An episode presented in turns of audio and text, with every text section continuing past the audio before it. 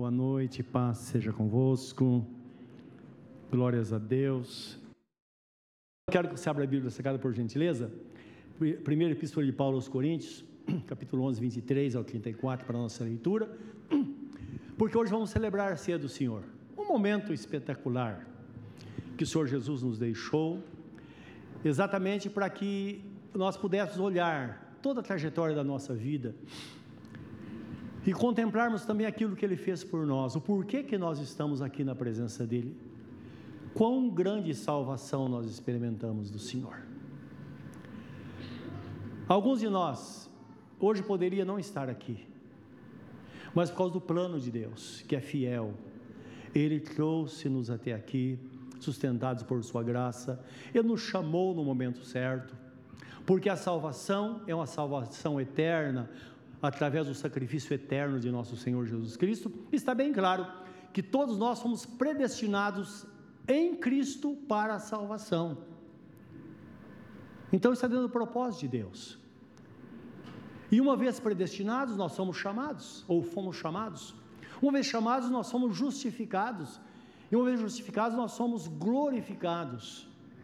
Então está livro de Romanos, capítulo 8, se me fala a memória, versículo 29 e 30. Então, é o que diz a palavra de Deus. Ela se cumprindo em nossas vidas. E uma vez vivendo para Deus, nós devemos é, memorizar isso na ceia. É o momento em que Ele nos para. Nos para porque está escrito: examinai a vós mesmos, cada um examine-se a si mesmo e depois como do pão e beba do cálice. Momento em que nós temos disposição de nos julgar. A palavra fala, porque quando julgamos a nós mesmos, nós não somos julgados. Mas, se nós deixarmos passar, Deus vai nos pegar de jeito. Isso é verdade. E quando somos julgados por Ele, somos disciplinados pelo Senhor para não sermos condenados com o mundo. Olha o amor do nosso Deus com o Pai amoroso. Ele faz qualquer coisa para que a gente possa herdar a vida eterna. E foi isso que Jesus disse. Ele diz: Olha, se o teu olho direito te faz tropeçar, arranca e lança fora de ti. Que é melhor entrar no reino com o olho só do que com tudo para o inferno. Se o teu braço, a tua mão direita te faz tropeçar, arranca e lança fora de ti. Claro, isso não é o sentido literal, mas é mostrando a nós a seriedade da eternidade passar a eternidade longe de Deus ou na presença dEle. Nós somos filhos. E se somos filhos, somos herdeiros de Deus, co-herdeiros com Cristo, se com Ele padecermos, para que com Ele também sejamos glorificados. Então significa que, de fato, as aflições deste mundo, elas não podem ser comparadas com a glória que há de se revelar. Deus tem algo grande para a nossa vida hoje, para a sua vida, para a sua família para o seu futuro, até mil gerações à frente. Vamos orar nesta hora? Querido Deus, que a tua promessa que advém da palavra, da boca do Senhor, se cumpra em nossas vidas, porque tu és um Deus fiel. Tu enviaste Jesus para morrer em nosso lugar e o colocou como único mediador entre o Senhor e os homens. Por isso, bem sabemos que em nenhum outro há salvação, como está escrito. Porque debaixo do céu não existe nenhum outro nome dado entre os homens através do qual devamos ser salvos, a não ser o precioso, grande e supremo nome de nosso Senhor Jesus Cristo. Estamos diante dessa santa palavra nesta noite, Senhor. Esta, esta, esta palavra de orientação para a ceia do Senhor, na verdade é um cerimonial tanto é que durante toda a vida falamos as mesmas coisas nesse dia, Senhor. Mas dentro daquilo que nós recebemos e falamos, o teu Espírito Santo traz coisas novas e profundas para a edificação de cada um de nós. Que desta forma, nesta noite, o teu Espírito Santo alcance em nós o principal objetivo, que é nos aperfeiçoar para o grande dia. Esse é o nosso pedido no nome santo de Jesus. Amém. Amém. Diz assim, meus irmãos, a palavra então, em 1 de Paulo aos Coríntios 11, 23.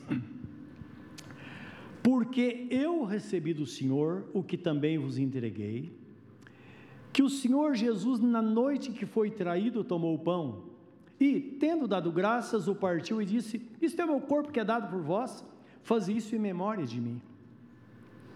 Por semelhante modo, depois de haver ceado, tomou também o cálice, dizendo: Este cálice é a nova aliança no meu sangue, fazeis todas as vezes que o beberdes em memória de mim, porque todas as vezes que comerdes este pão e beberdes o cálice, anunciais a morte do Senhor até que venha. Por isso, aquele que comer o pão ou beber o cálice do Senhor indignamente, será réu do corpo e do sangue do Senhor.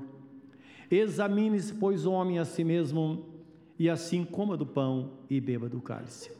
Pois quem come e bebe sem discernir o corpo, come e bebe juízo para si. Eis a razão porque há entre vós muitos fracos e doentes, e não poucos que dormem. Porque se nos julgássemos a nós mesmos, não seríamos julgados. Mas quando julgados, somos disciplinados pelo Senhor, para não sermos condenados com o mundo. Assim, pois, irmãos meus, quando os reunis para comer, esperai uns pelos outros. Se alguém tem fome, coma em casa, a fim de não vos reunirdes para juízo. Quantas demais coisas, eu as ordenarei quando for ter convosco, conclui o apóstolo São Paulo. Amém. Louvado seja Deus. Então, nós sabemos quando ele fala de ter fome e comer em casa, ele está fazendo alusão uma festa que lá os antigos, nossos irmãos antigos em Corinto, eles faziam antes da ceia do Senhor, chamado festa da comunhão. E eles, só que essa festa trazia muito problema, muitos problemas, porque de comunhão não tinha nada, não é?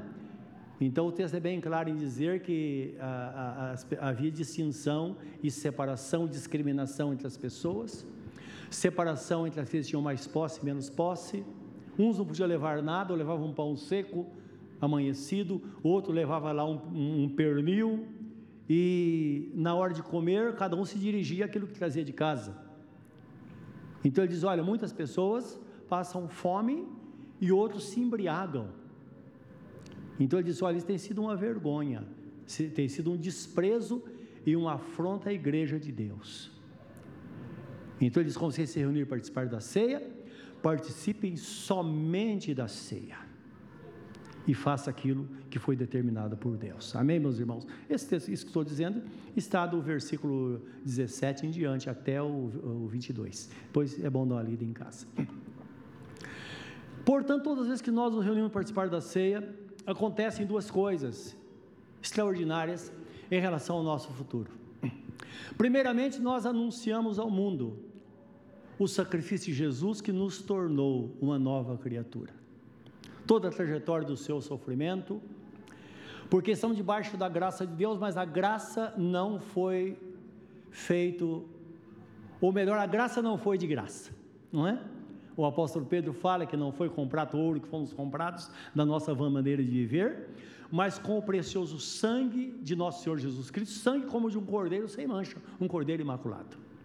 Então, o sacrifício aconteceu, muito grande, o sofrimento de Jesus, o, o sofrimento traumático, dele deixar toda a sua glória vir ao mundo, assumir a natureza humana, e sendo em forma de homem, diz a Bíblia Sagrada, humilhou-se a si mesmo, sendo fiel até a morte, morte de cruz, e por causa disso, Deus o Pai o exaltou sobre todas as coisas, deu a ele o um nome que está acima de todo nome, para que ao nome de Jesus Cristo se dobre todo o joelho nos céus, na terra e debaixo da terra, e toda língua confesse que Jesus Cristo é o Senhor para a glória de Deus Pai.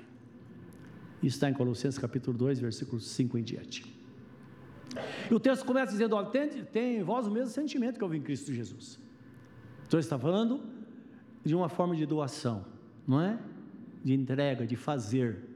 Ele fez tudo por nós e nós, hoje, é pedido a nós que façamos o mínimo de permanecermos na presença dEle e sermos fiéis.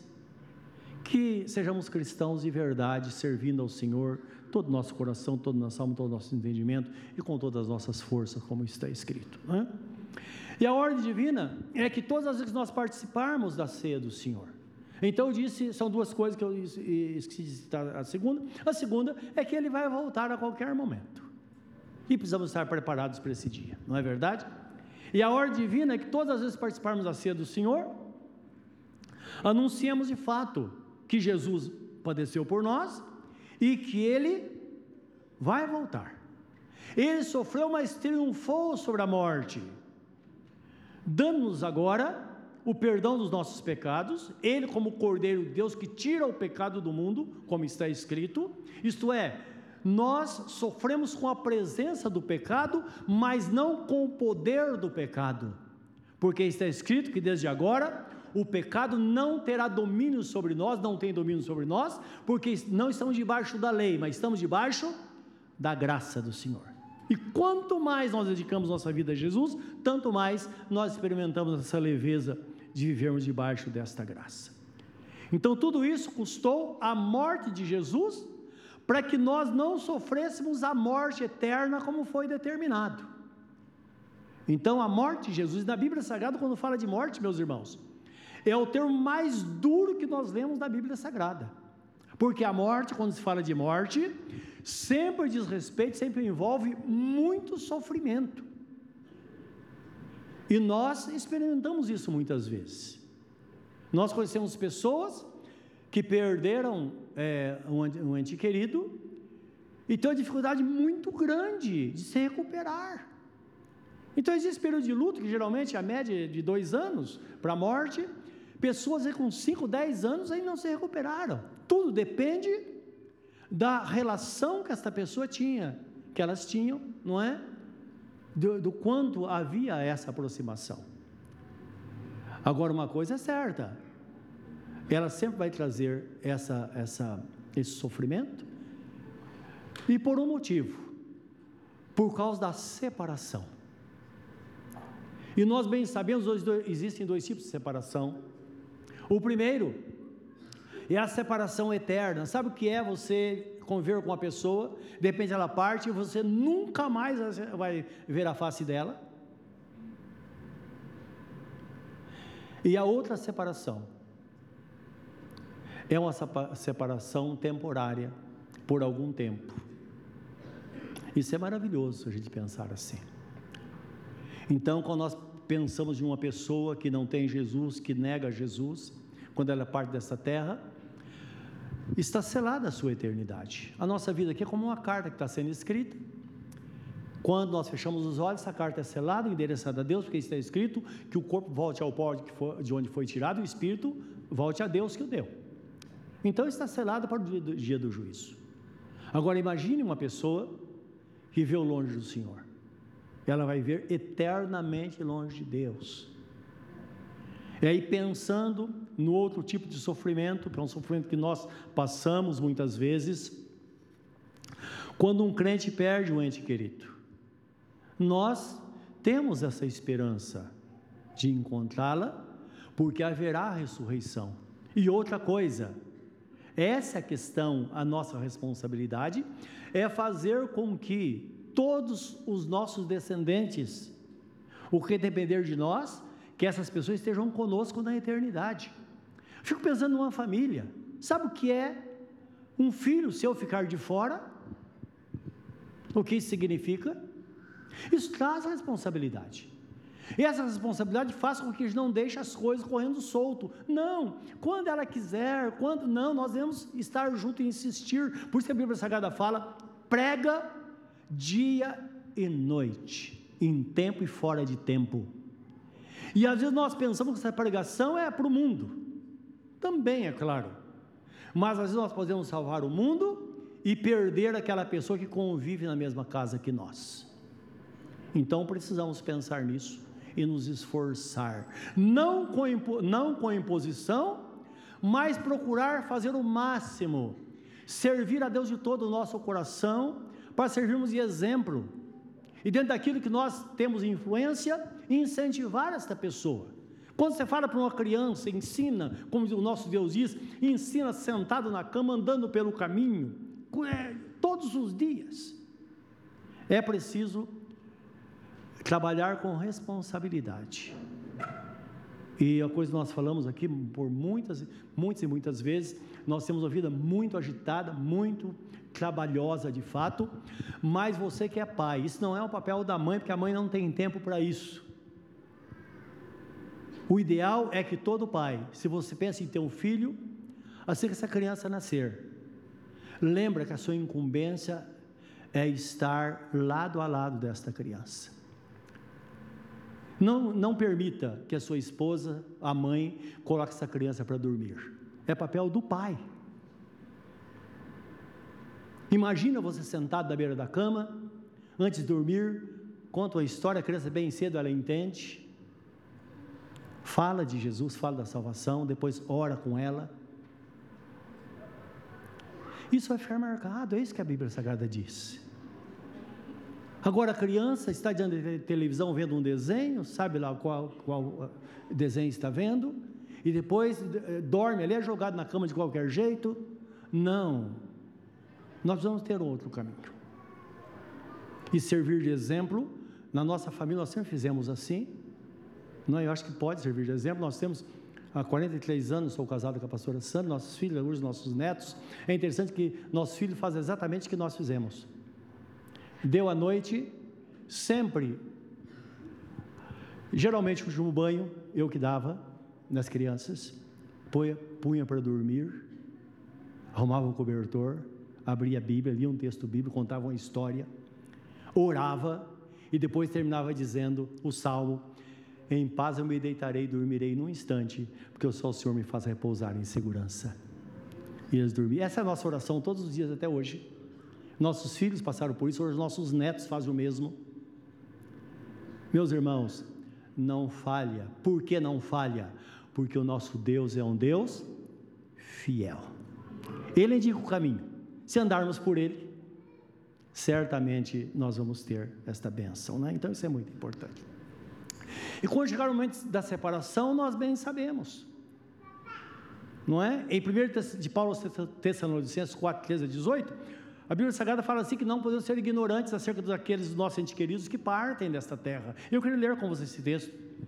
Então, não ser ignorante significa você precisa entender, saber o que acontece quando uma pessoa parte para a eternidade. Então, diz assim, 1 Tessalonicenses 4,13: Não queremos irmãos, porém, ou não queremos, porém, irmãos, que sejais ignorantes a respeito daqueles que dormem para não vos entristeceres como os demais que não têm esperança. Pois se cremos que Jesus morreu e ressuscitou, assim também Deus, mediante Jesus, trará em sua companhia os que dormem. Isto é, todos nossos irmãos que dormem no Senhor, que morreram, eles estão no Senhor, é termo dorme, que aquele que morre com Cristo, ou em Cristo, estão com o Senhor, serão trazidos com o Senhor. Só o corpo está na sepultura. Pois se cremos que Jesus morreu e ressuscitou, assim também Deus, mediante Jesus, trará em sua companhia os que dormem. Ora, ainda vos declaramos por palavra do Senhor, isto, nós os vivos que ficarmos até a vinda do Senhor, de modo algum precederemos os que dormem. Porquanto o Senhor mesmo, dada a sua palavra de ordem, ouvida a voz do arcanjo e ressoada a trombeta de Deus, descerá dos céus e os mortos em Cristo ressuscitarão primeiro. Depois nós, os vivos que ficarmos, seremos arrebatados juntamente com eles entre nuvens para o encontro do Senhor nos ares, e assim estaremos para sempre com o Senhor. Consolai-vos, pois, uns aos outros com essas palavras. Então, quando chegar o momento, nós sabemos que nós vamos ver face a face não somente Jesus, mas vão ver aqueles que nós amamos, que trilharam, trilharam o mesmo caminho que nós. Então, essa é uma palavra que deve ser guardada de fato no nosso coração. É interessante que Judas, ele, irmão de Jesus, ele não teve assim, muita influência, seus escritos, ele deixou um livro com um capítulo. E ele fala de, de que, que Enoque, ele diz no Enoque, que Enoque profetizou dizendo: E virá o Senhor com milhares dos seus santos para fazer justiça sobre a terra. Essa profecia não está na Bíblia Sagrada. É provável que esteja num escrito sagrado dos judeus, não é? Mas está escrito na Bíblia que existe essa profecia em que, de fato, quando Jesus voltar, ele vai trazer nossos irmãos com ele para assumir os seus corpos e depois todos nós seremos transformados num corpo glorificado e subiremos para estarmos para sempre com o Senhor. Não é um consolo maravilhoso? Então, é isso que todos nós, é a recompensa que nós temos por estarmos com Jesus.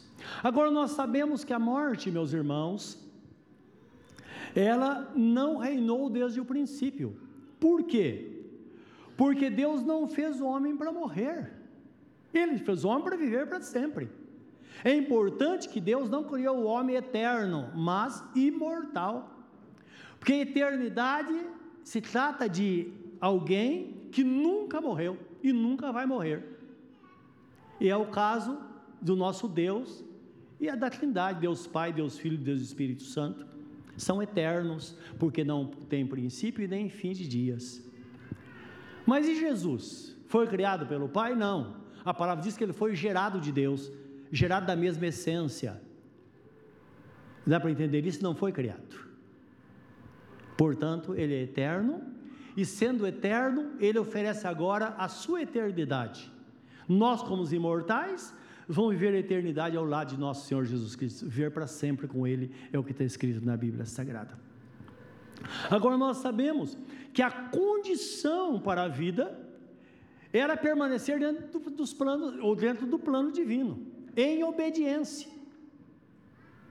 E nós vemos na Bíblia Sagrada que quando Deus criou o homem, ele criou e o colocou no jardim do Éden. Era, a Bíblia chama, fala, nós conhecemos como o paraíso, não é? É um lugar de muita paz, de harmonia. E ele tinha incumbência, primeiro, de guardar o jardim, de proteger o jardim. Ele era responsável. Em segundo lugar, ele deveria dar nome a todos os animais, a toda criatura que foi feita por Deus.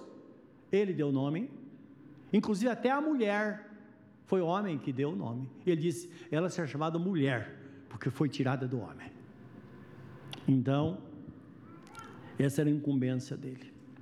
Então, nós vemos na Bíblia Sagrada que, quando, se porventura, é, hora ou outra, devido ao cansaço do dia a dia, a fadiga, uma segunda-feira de manhã, fria, e você falar assim: Olha, eu quero encontrar quem inventou o trabalho. O próprio Deus. Ele nunca criou homem para ficar à toa no jardim. Seria uma vida monótona. E nós bem sabemos que no céu também haverá trabalho. Imagine uma vida vazia, sem nada, quem suportaria? Nós sabemos como vai ser mas uma coisa é certa: será um milhão de vezes melhor do que aqui, não é? Então, no jardim do Éden acontecia tudo isso, eles trabalhavam muito, mas eram felizes, e eles não viviam lá jogados, não. O texto fala, livro de Gênesis 3,8, que todo dia à tarde, na viração do dia, na virada do dia, Deus vinha ao encontro deles para ter um tempo de comunhão, todos os dias. Então era um momento extraordinário. Até que aconteceu que de repente, quando o homem pecou, então, quando Deus apareceu lá no lugar, eles estavam escondidos, não é? E aí nós conhecemos o desenrolar da história, não é? E a sentença de morte a todo homem. Primeira epístola de Paulo aos Coríntios 11, 7 diz que o homem traz consigo a imagem e glória de Deus. Então a gente pode imaginar o que isso significa. Fomos criados à imagem e semelhança de Deus somos parecidos com Deus, não é? Deus não tem corpo, ele é espírito. Mas dá para entender que o que existe em nós existe em Deus. Tudo que existe de bom em nós, por isso é importante nós prestarmos atenção na nossa existência, quem nós somos. E quando temos alguma coisa que não entendemos, procurar na Bíblia Sagrada e saber por que que somos assim. Por que, que nós somos como somos.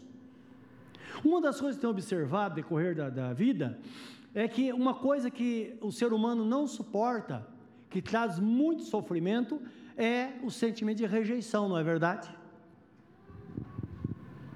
Quem nunca foi rejeitado na vida?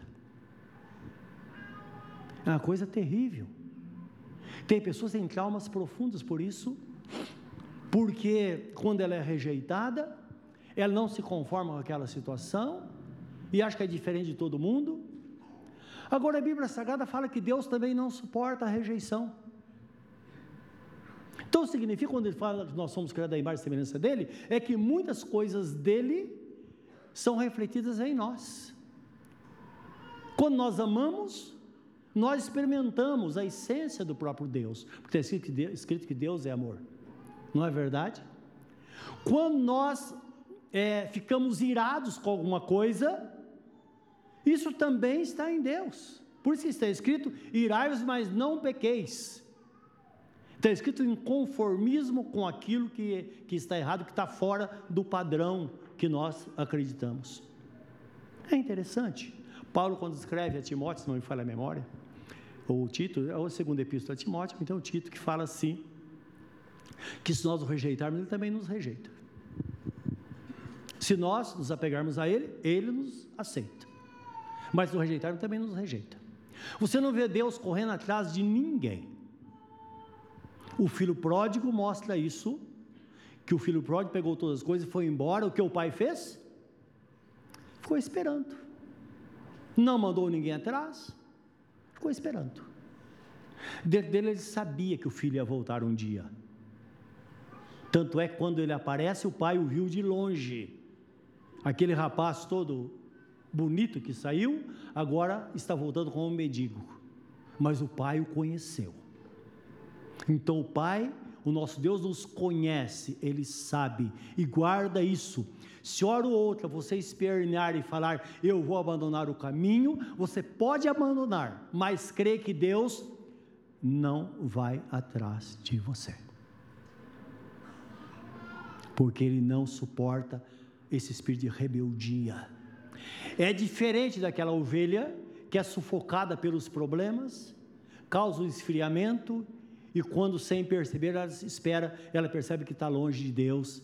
Aí entra o bom pastor e vai atrás da única ovelha perdida. Lembra disso? São coisas diferentes. Ela não teve a intenção de rejeitar mas ela foi enfraquecida pelos problemas. Então precisamos tomar cuidado com essas coisas, não é? Porque certamente Deus tem um plano para a nossa vida, mas isso traz o nosso Deus, ele fez isso por nós. Fomos criados à imagem e semelhança dele. Agora, o propósito de Deus, meus irmãos, é que o homem fosse obediente ao seu, ao seu, ao seu plano, é, apesar da sua escolha de não obedecer. É interessante. Deus tem um plano para nós. É chamado de estatuto da vida. Um dos profetas, parece que é o profeta Jeremias que fala isso, seremos julgados pelo estatuto da vida. Novo Testamento fala do testamento que foi deixado por Jesus. Nesse testamento está o nome de cada um de nós. Está lá. Mas nós precisamos obedecer, entender que Jesus Cristo disse: aquele que for fiel até o fim será salvo. E às vezes isso é muito difícil, por isso que ele fala: ser fiel até a morte e dar-te a coroa da vida. Então perceba que é um propósito.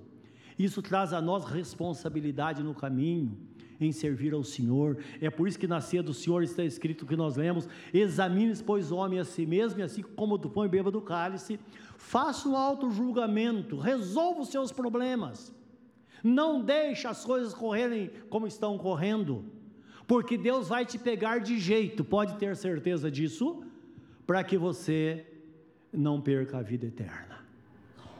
Então, é o amor do Pai, é o Pai cuidando de nós todos os dias.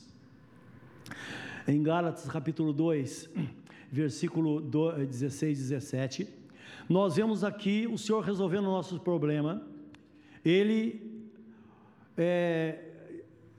Está escrito que, que, o Senhor Deus ordenou ao homem dizendo, de, desculpa, em Gênesis 2, 16 17, de toda árvore do jardim comerás livremente, mas a árvore do conhecimento do jardim do bem e do mal, dela não comerás, porque no dia que comeres, certamente morrerás.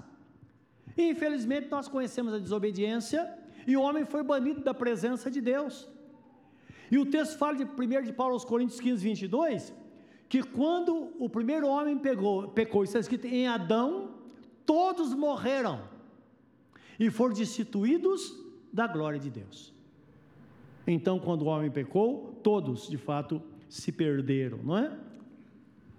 E com isso, é claro, ele perde, ele, o homem perdeu todos os privilégios que tinha, e o poder da morte começou a reinar agora sobre a humanidade. Como está escrito, todos pecaram e todos estão destituídos da glória de Deus, como está em Romanos 3, 23, está falando deste pecado lá do começo, que nós chamamos de pecado original.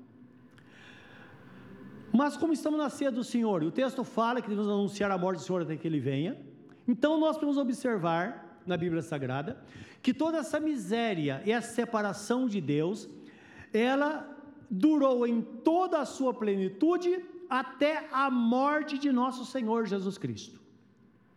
Porque Jesus, aquele que foi feito a imagem exata do Pai, ele veio então e deu a vida por nós. Ele foi entregue pelos nossos pecados, como está em Romanos capítulo 4, versículo 25. Ele foi entregue pelos nossos pecados e ressuscitou para nossa justificação. Então a obra foi completa, meus irmãos, para nós. Agora o, pe o pecador convertido a Jesus, ele é declarado justo perante Deus e o poder do pecado não impera mais sobre ele. Então, o mesmo texto, em 1 de Paulo aos Coríntios 15, 22, que diz que em Adão todos morreram, o mesmo texto fala, mas em Cristo todos agora são justificados ou são vivificados. Isso, pensa nisso, significa alguma coisa para você isso? Todos morreram em Adão, e em Cristo todos foram justificados.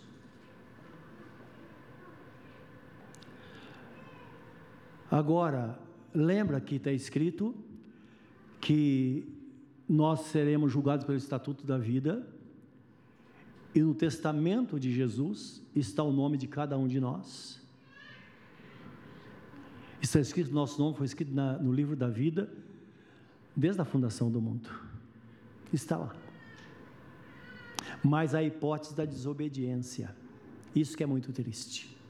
Imagine quantas pessoas que quando Jesus voltar, ela vai descobrir se for dado a ela esse testamento, ela vai descobrir que o nome dela estava lá. Mas ela não entrou no reino por quê? Porque ela não passou por Jesus. E não existe nenhum mediador entre Deus e os homens a não ser Jesus Cristo, homem como diz o apóstolo Pedro em Atos 4,12, porque debaixo do céu não existe nem outro nome dado entre os homens através do qual devemos ser salvos, a não ser Jesus. E Jesus mesmo disse em João 14,6: Eu sou o caminho, a verdade e a vida, ninguém vem ao Pai a não ser por mim.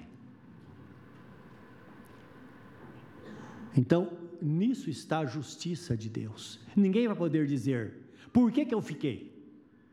Porque se ela disser, Deus vai falar: seu nome está aqui, mas você não recebeu Jesus como Senhor da sua vida. Existem muitos enganos, meus irmãos, por aí. Eu me lembro certa vez, quando estava na universidade, uma colega de sala, a mãe estava muito ruim, à beira da morte, e conversando com ela, ela disse: Olha, eu sei, eu sei que tem uma promessa, que quando chegar a hora dela, a mãezinha vai vir buscá-la. Eu disse: não. Pode ser que ela veja sim, Satanás travestido de uma mulher, mas quando ele a tomá-la nos braços, ao invés de subir, ela vai descer. Porque não existe salvação em nenhum outro, em ninguém, nem na mãe de Jesus, nem no Pai, em ninguém. Somente em Jesus Ele é o único mediador entre Deus e os homens. Dá para entender isso? É por isso que o apóstolo Paulo fala que não podemos estabelecer nossa própria justiça, mas o que precisamos entender é que ninguém pode trazer da sepultura Jesus porque ele está vivo, ninguém pode trazer do céu Jesus porque ele não virá, porque ele está presente em todos os lugares, mas diz a salvação está mais precisamente na tua boca e no teu coração. No teu coração e na tua boca, porque se com o teu coração crês no Senhor Jesus e com tua boca confessares que Deus o Pai o ressuscitou dentre os mortos será salvo, porque com o coração se crê para a justiça, com a boca se confessa para a salvação, e todo aquele que nele crê jamais será confundido. Está em Romanos capítulo 10, versículo 7 ao versículo 13. Então, indicando o caminho, meus irmãos, para todos nós que foi estabelecido por Jesus. Então, nós somos justificados. Romanos capítulo 3, versículo 21 a 26, queria que você lesse comigo, que fala dessa justiça de Deus. É importante nós pensarmos nisso, meus irmãos. A justiça de Deus, ela é recebida pela fé em Jesus, somente pela fé. Não há nada que alguém possa fazer para ser justificado, a não ser, a não ser crer de todo o coração e confessar com a boca. Sempre é assim. A confissão com os lábios dá vida à fé. Lembra que a fé sem obras é morta? E qual é a nossa obra? É confessar. Sabia que nós precisamos fazer? Confessar com o nosso coração, não somente a salvação, mas tudo que recebemos de Deus, como Jesus fala que se tivermos fé do tamanho do grão de mostarda, dirás a este monte, arranca-te e precipita-te no mar, e assim será feito. Porque se creres com teu coração e não duvidares do que se diz, então será feito. Então lembra, sempre a parte divina e a nossa parte. Então tomar cuidado. Toma cuidado porque a igreja de Deus ela, ela, mistura tantas coisas que não estão na palavra. Em João capítulo 1, versículo 11 está escrito que ele veio para os céus, para os judeus. Mas os céus não receberam. Mas todos quantos o receberam, deles o poder de serem feitos filhos de Deus, a saber aqueles que creem no seu nome, os quais não nasceram pela vontade da carne, mas nasceram pela vontade de Deus. Então, essa é a nossa relação com Deus. Nós somos gentios que estamos separados de Deus e fomos salvos pela graça. E é muito interessante que a igreja sempre tem um viés que puxa para o judaísmo. Vocês já perceberam isso? Sempre foi assim. Paulo escrevendo aos Gálatas, eu falei, o que? Vocês receberam o Espírito Santo de que forma? Pela lei ou pela fé? E tem mais. Tudo que não provém da fé é pecado está escrito pelo apóstolo São Paulo. Então vamos tomar cuidado pela fé em Jesus. Hoje nós vemos muitos entre nós, porque a gente pode falar mal de nós, né? Nós é família. Não estou falando mal de fora, não. Nossos irmãos. Não é difícil você chegar numa igreja, primeiro lá, tem a bandeira do Brasil sobre a, a, o altar. Sobre o altar, não, sobre o púlpito. Não é? Que altar somos nós. Ora, a igreja não tem fronteira. Não é verdade? É a igreja de Cristo na face da terra e a igreja local. Mas além disso, tem uma bandeira de Israel. O que é que tem que colocar uma estrela de Davi sobre o púlpito? O que é que nós temos com o povo de Israel, meus irmãos? Eles nem gostam de nós, como igreja. Eles toleram os crentes porque lá vive de turismo. Dias eu vi um vídeo, uma freira que estava passando e um, e um judeu é, ortodoxo escarrou e cuspiu atrás dela. É assim.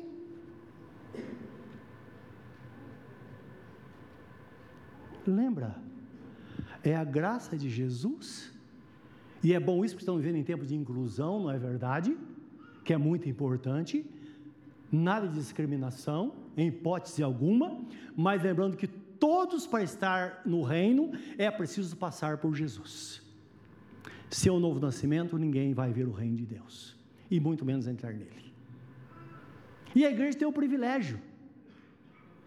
É por isso que Paulo escreve aos, aos hebreus, aos gálatas, dizendo: Olha, se vocês querem sobreviver pela lei, porque já, já caíram da graça. Comecem a inventar, não. Tem que inventar. É pela fé em Jesus. É como se nós não tivéssemos nada e Jesus viesse e entregasse o Novo Testamento nas nossas mãos. Quem lê os evangelhos, a palavra de Jesus, conhece o que de fato é graça, o viver para Deus, o estar na presença dEle, ser sustentado por Ele e sabendo que é uma relação pessoal entre nós e o Senhor nosso Deus que vem através de nosso Senhor Jesus Cristo. Amém, meus irmãos? Então toma cuidado com essas coisas, precisa tomar cuidado. O Espírito Santo não vem à igreja quando alguém toca lá um berrante, de forma alguma. Não vai vir. Porque está escrito que Deus é Espírito, e importa que seus adoradores o adorem de que forma? Em Espírito e em verdade. Ah, não vou passar noites no monte, porque pode subir lá com a tonelada nas costas. Disseram a Jesus, Senhor, os antepassados disseram que aqui em Samaria, nesse monte, é que se adora a Deus. Os judeus dizem que é no Monte das Oliveiras, em Jerusalém. E Jesus Cristo disse: mulher, virá a hora e já chegou em que os verdadeiros adoradores adorarão ao Pai, Espírito e em verdade, porque são esses adoradores que são procurados pelo Pai, está em João capítulo 4, versículo 4. Dá para entender isso? Nem no monte, nem no vale. Ah, no vale. Pode ir onde você quiser. O que nós vamos estar com o coração voltado para Deus. É você na rua, no seu carro, em todos os lugares, andando pelo caminho, seu coração está voltado para o Senhor, seu espírito oferecendo louvores àquele que vive e reina para todos sempre, aquele que te salvou. É isso que Deus tem para nós, meus irmãos, como igreja. E agora vamos ver esse texto em Romanos 3, 21 a 26, que mostra que esta verdade para nós, quando Paulo fala aqui aos romanos.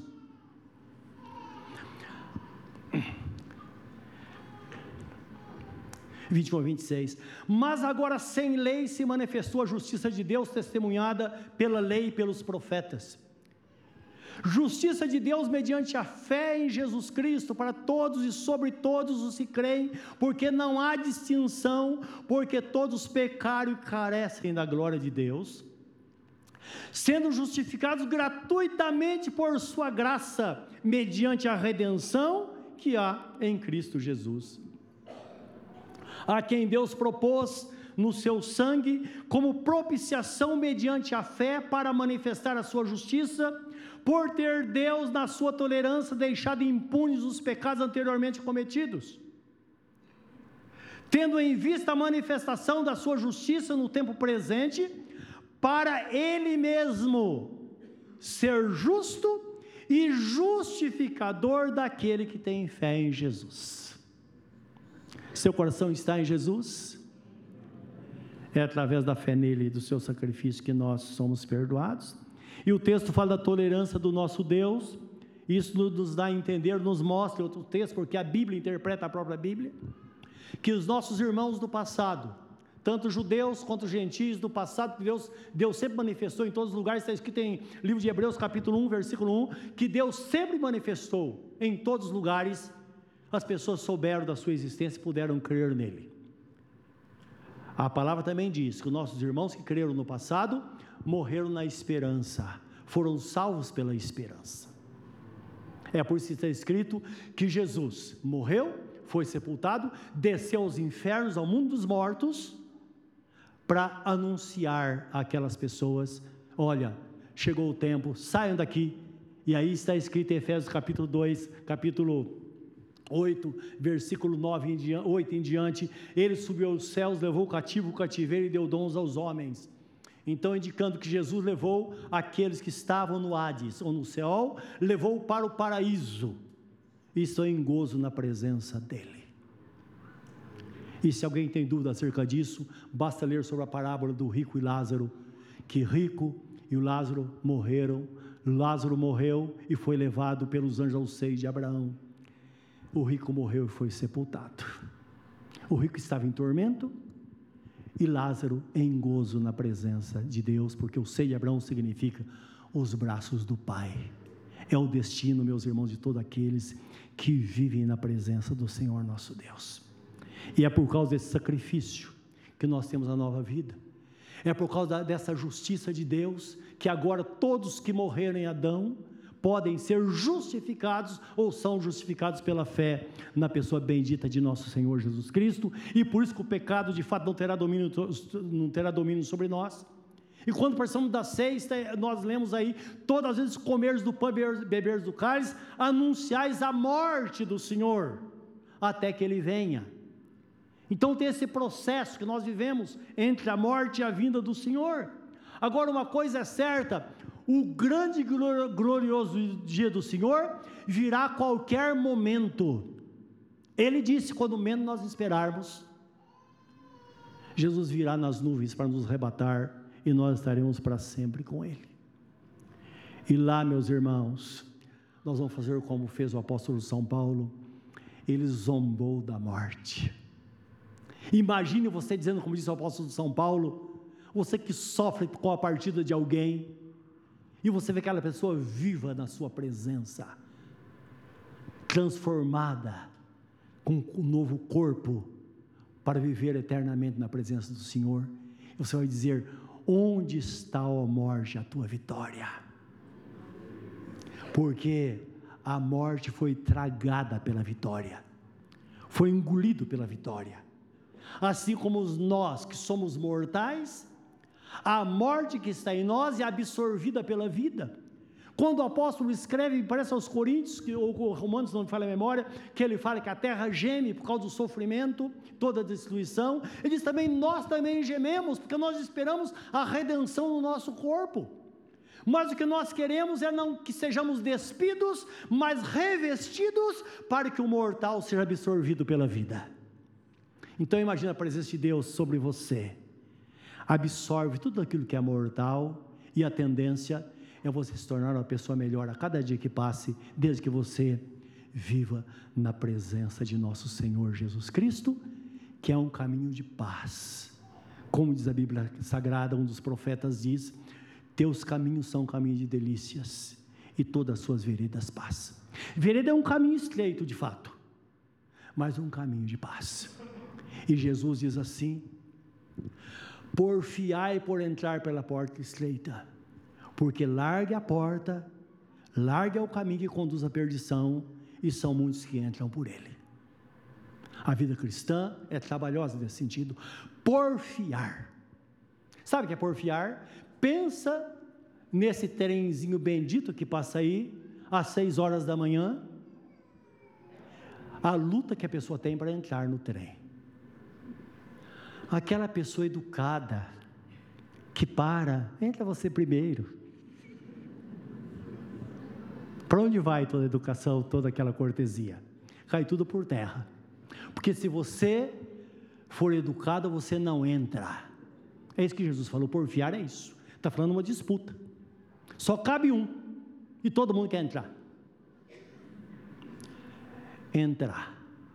Há um lugar reservado para você na casa de Deus. Até os pardais encontrar lugar para criar os seus filhos, a sua prole. Quanto mais nós, diz a Bíblia Sagrada, encontraremos lugar na presença de Deus. Há um lugar, seu nome está lá. Entra no caminho, faça valer e não permita que no final o seu nome não seja chamado. Viva com Jesus, esse é o caminho. Examine o seu, examine o seu coração nesta noite. Pensa nesta palavra. E que Deus nos ajude nesta jornada. Que sempre permaneçamos firmes na fé, vivendo para o Senhor, porque é uma vida trabalhosa, mas certamente haverá uma grande recompensa. Quando você menos esperar, vai se cumprir aquela palavra, quando Jesus Cristo disse: Vinde benditos de meu Pai, possui por herança a coroa da vida. Ela está preparada desde a fundação do mundo. Entra para o gozo do vosso Senhor, e nós entraremos para a eternidade. Que nunca a segunda sentença seja ouvida por nós mas muito triste aqueles que desprezam o caminho, que andam longe de Deus, que Jesus vai dizer: ide malditos para o fogo eterno, preparado para o diabo e seus anjos. A perdição não foi criada para o homem, foi criada para Satanás e seus anjos, seus demônios. Por que é que você vai escolher esse caminho e estar lá com eles? Escolhe, pois, a vida, diz o Senhor, para que vivas. É isso que Deus quer. Viva para Deus. Ele tem poder para transformar você, fazer de você uma nova criatura. E mesmo com os reveses da vida, com as suas dificuldades, você entrará no reino, porque Ele é poderoso para pegar você e botar lá para viver a eternidade com Ele. Jesus tem todo o poder nos céus e na terra. Curva o seu semblante na presença dEle nesta hora. Pensa nesta palavra, meus irmãos.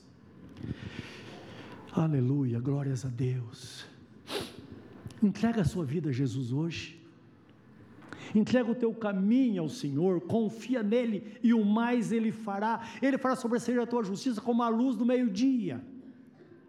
Você pode começar com a vida tímida, mas está escrito que a vereda do justo é como o romper da aurora que vai brilhando, brilhando até ser dia perfeito. Você vai melhorar estamos aqui nesta noite. Onde você está? Fala com ele sobre você. Quando vou descer com os nossos irmãos, com os pastores e presbíteros, vamos estar à frente para a celebração da ceia do Senhor. Você que está no seu lugar, está fazendo um balanço. Coloque sua vida diante do Senhor, suas fraquezas diante do Senhor. E depois coma do pão e beba do cálice. Mas você que nesta noite entrega a sua vida a Jesus, aí no silêncio do seu coração, Ele está ouvindo você. Ele está ouvindo o seu coração nesta noite. É isso que você quer? Fala com Ele, Senhor, eu me entrego a Ti. Senhor, eu me reconcilio contigo, Senhor. Eu boto minha vida em ordem na Tua presença. Eu vou seguir essa jornada com meus irmãos. Quando estiver tudo bem, louvado seja o nome do Senhor. Se porventura estiver mal, nós estaremos juntos no, nesta jornada. Você vai vencer, as angústias vão passar, a dor vai passar, porque juntos nós venceremos. Senhor Deus, recebe esta pessoa, este coração nesta hora, Senhor, que está falando contigo. Sela esse propósito na tua presença, Senhor. O nome desta pessoa está no testamento, que nunca seja tirado. Meu Deus, mas que ela permaneça até o fim, para que o teu santo propósito se cumpra nesta vida. Esse é o nosso pedido no nome de Jesus. Amém, Senhor. Amém. Fique em pé na presença de Deus esta hora, meus irmãos.